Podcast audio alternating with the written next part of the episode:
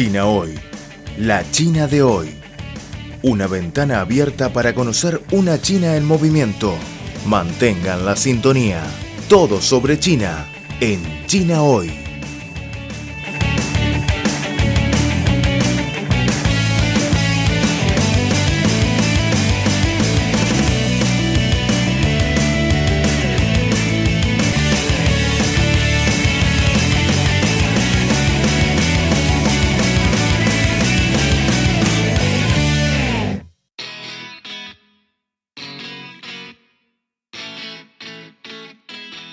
Hola amigos de Radio Internacional de China, bienvenidos al programa especial de las dos sesiones. Liliana Yangzhe les saluda desde nuestro estudio en Beijing. Estos días se celebran en la capital china la Asamblea Popular Nacional y la Conferencia Consultiva Política del Pueblo Chino, conocidas brevemente como las dos sesiones. Como plataforma para la publicación centralizada de las señales políticas de China, las dos sesiones anuales son una ventana importante para que el mundo observe a China. En los siguientes minutos vamos a conversar con cuatro expertos de países latinoamericanos. ¿Cómo ve este evento político que atrae tanto las miradas nacionales como mundiales? ¿Cuáles son sus expectativas y focos de atención para las dos sesiones de este año? Les invitamos a escuchar China hoy.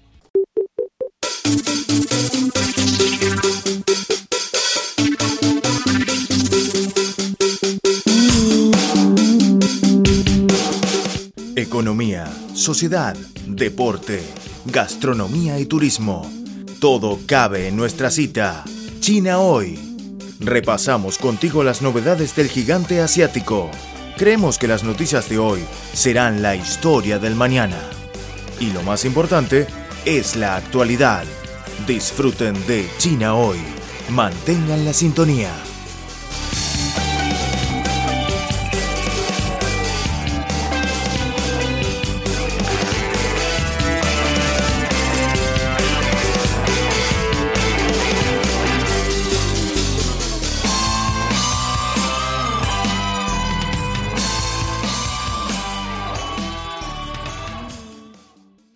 Como hemos mencionado anteriormente, las dos sesiones son la Asamblea Popular Nacional y la Conferencia Consultiva Política del Pueblo Chino. La Asamblea Popular Nacional es el máximo órgano legislativo de China y la Conferencia Consultiva Política del Pueblo Chino es el órgano principal de asesoría política del país. Durante las dos sesiones, los representantes elegidos por el pueblo chino transmiten las informaciones y demandas recopiladas y organizadas del pueblo al máximo órgano legislativo. El señor Héctor Villagrán Cepeda, director adjunto del Centro de Lengua y Cultura Latinoamericana de la Universidad de Lengua y Cultura de Beijing y ex ministro de Transporte y Obras Públicas de Ecuador, valora altamente las dos sesiones y comenta que este sistema tiene muchas ventajas. Pienso que las dos sesiones son un puente entre la población a través de sus representantes y el liderazgo. Y es un puente que no tiene obstáculos, es un puente en el que se transmiten libremente las ideas de todo tipo. Entonces pienso que el sistema está funcionando muy bien y le permite a China avanzar en un esquema de gobernabilidad, porque nosotros que venimos de Ecuador somos una nación de 15 millones de habitantes, vemos a China como una nación de 1.5 billones de habitantes y decimos cómo pueden organizarse, cómo pueden tener suficiente trabajo para todos, cómo puede haber suficiente alimentación para todos, cómo podrán lograr en muy poco tiempo tener el mismo número de graduados universitarios que toda la población de los Estados Unidos. Entonces China está creando una masa crítica fundamental para el avance, no solo de China, sino de la humanidad. Un contenido importante de las dos sesiones de este año es revisar y discutir el decimocuarto plan quinquenal, que es una guía para el desarrollo económico y social de China en los próximos cinco años. El decimocuarto plan quinquenal tiene seis principales objetivos sobre el desarrollo económico, la reforma y la apertura, la etiqueta social, la civilización ecológica, el bienestar de las personas, etc. De acuerdo con la señora Lidia Patricia Castillo Amaya, abogada y miembro titular del Tribunal Sancionador de la Defensoría del Consumidor de El Salvador, el Plan Quinquenal de China ha hecho contribuciones al rápido desarrollo de este país. El plan quinquenal es muy, muy interesante, es una forma de planeación estratégica del gobierno chino eh, y es importante que se dé este tipo de evaluación de mediano plazo. El gobierno chino tiene también el plan de, largo plazo, de 2035, entonces el plan quinquenal mm, es parte de esta planeación también de largo, de largo plazo y es una forma de evaluar periódicamente en tiempos cortos la efectividad de los objetivos trazados, del desarrollo de los planes, de la concreción de estos objetivos en en, la vida de, los habitantes. De hecho, el plan quinquenal, eh, eh, los objetivos propuestos en, el plan quinquenal, de hecho, eh, el desarrollo económico, entre ellos hay varios, ¿no? Hay varios objetivos, pero uno de los que suena, resuena más y que todo, todos hemos podido constatar ha sido precisamente el rápido desarrollo económico chino que ha sido un modelo para todos los países que estamos a la expectativa y que necesitamos eh, alguna esperanza acerca de cómo resolver problemas que nos, que, bajo los cuales hemos eh, sufrido eh, mucha pobreza, atraso em, y, y, realmente hemos sufrido condiciones sociales difíciles como países como el mío, El Salvador. Por lo tanto, es, es muy interesante ver cuál ha sido la experiencia china en cuanto a a poder planificar estos proyectos y obtener resultados.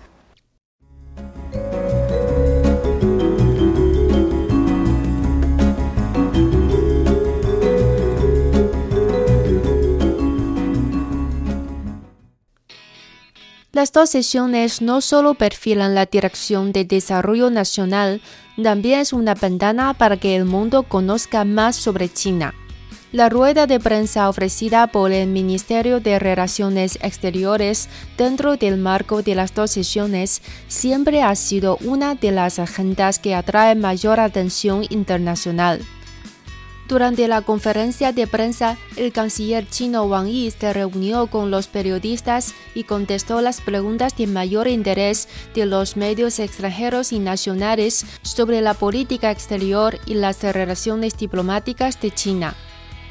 Juan Cruz Campagna, coordinador de investigación y extensión de la Facultad de Estudios Internacionales de Universidad de Congreso de Argentina, comentó que el ministro de Relaciones Exteriores de China compartió una serie de conceptos y consideraciones que son sumamente importantes e interesantes, entre las cuales quiere remarcar la convicción de China de construir un mundo multilateral y multipolar el canciller Wang Yi realizó una fuerte y expresa defensa del multilateralismo y como consecuencia de esto, una oposición a la hegemonía y prepotencia de algunos países. El canciller de China manifestó que se oponen categóricamente a la hegemonía, la prepotencia y la matonería, y que rechazan rotundamente las intervenciones en sus asuntos internos. Y es que China siempre ha trabajado por el multilateralismo, lo cual no va a cambiar bajo ninguna circunstancia y por ningún motivo.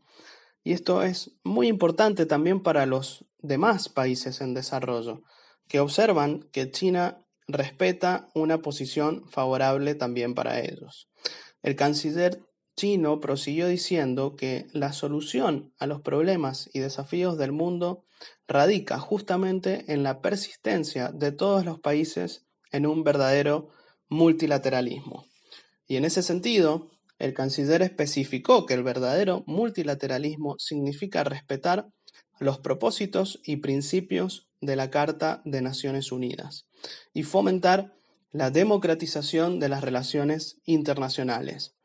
El canciller Wang Yi precisó que la ONU no es un club de países grandes, ni menos un club de países ricos, sino que todos los países son iguales en soberanía y ninguno tiene la potestad de monopolizar la agenda internacional. Esta afirmación es muy importante y muy valiosa, porque de lo contrario nunca podremos alcanzar un mundo pacífico y de bienestar. Si no se democratiza la participación en las decisiones y no se tienen en cuenta las necesidades de los países más débiles, el mundo nunca será un lugar de paz ni de desarrollo armonioso. Durante la rueda de prensa, el canciller chino Wang Yi también destacó que China y América Latina y el Caribe se solidarizaron en la lucha contra la COVID-19. La pandemia, lejos de obstaculizar la cooperación entre ambas partes, ha acercado más los corazones de ambos pueblos y estrechazado aún más nuestra convergencia de intereses. Norbert Molina Medina, secretario general de la Asociación Venezolana de Estudios sobre China, afirmó que el apoyo y solidaridad que mostró China en la lucha contra la COVID-19 no solo contribuye a revertir y superar la crisis sanitaria, sino que también ayuda a reactivar muchas economías. Eh, los estragos de la COVID-19 en la región han dejado ver la vulnerabilidad de los sistemas de salud de la gran mayoría de sus países.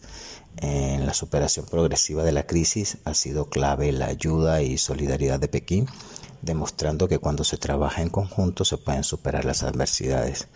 Eh, la posibilidad de enviar de manera oportuna insumos, equipos, médicos, investigadores y más recientes vacunas eh, lejos de enfriar las relaciones, demuestra los altos niveles de sinergia que han adoptado las mismas con espíritu de compromiso, no solo por revertir y superar la crisis, sino orientada en el futuro inmediato a reactivar la normalidad de muchas de las economías que detenidas por la pandemia han sufrido recesión. Este aspecto fue abordado por el canciller Wang, subrayando los lazos de amistad, las acciones concretas que están a la vista y el deseo de avanzar en los intereses conjuntos. En particular, Venezuela ha recibido más de 550 toneladas de insumos médicos provenientes de China para atender la emergencia sanitaria, un mecanismo que se activó desde mayo de 2020 y que da cuenta de las posibilidades existentes en esta área de la cooperación. En palabras del canciller, eh, cito, la China de hoy necesita conocer mejor al mundo y el mundo a China también. Ese creo que es el reto que desde Occidente debemos seguir cultivando y la celebración de estas dos sesiones pues son una oportunidad para avanzar en la comprensión de su sistema eh, político y de los alcances que tendrán las decisiones tomadas para los próximos años.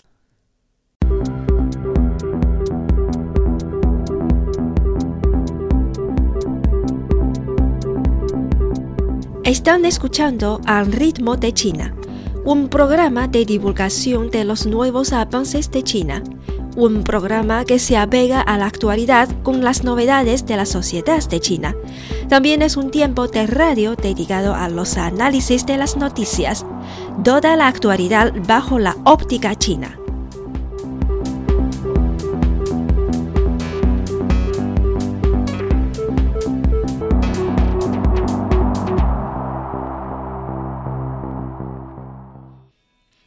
Bueno amigos, con todo esto se despide Liliana Yangzhe. Muchas gracias por acompañarme en esta edición de China hoy. Hasta la próxima.